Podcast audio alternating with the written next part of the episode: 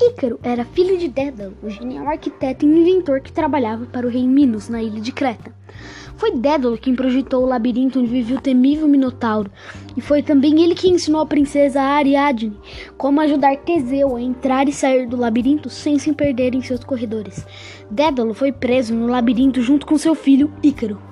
Para conseguirem fugir, ele teve a ideia de construir asas feitas com penas de gaivotas coladas com cera de abelhas. E como era um grande inventor, suas asas realmente funcionaram, e os dois saíram voando do labirinto e fugiram de Creta.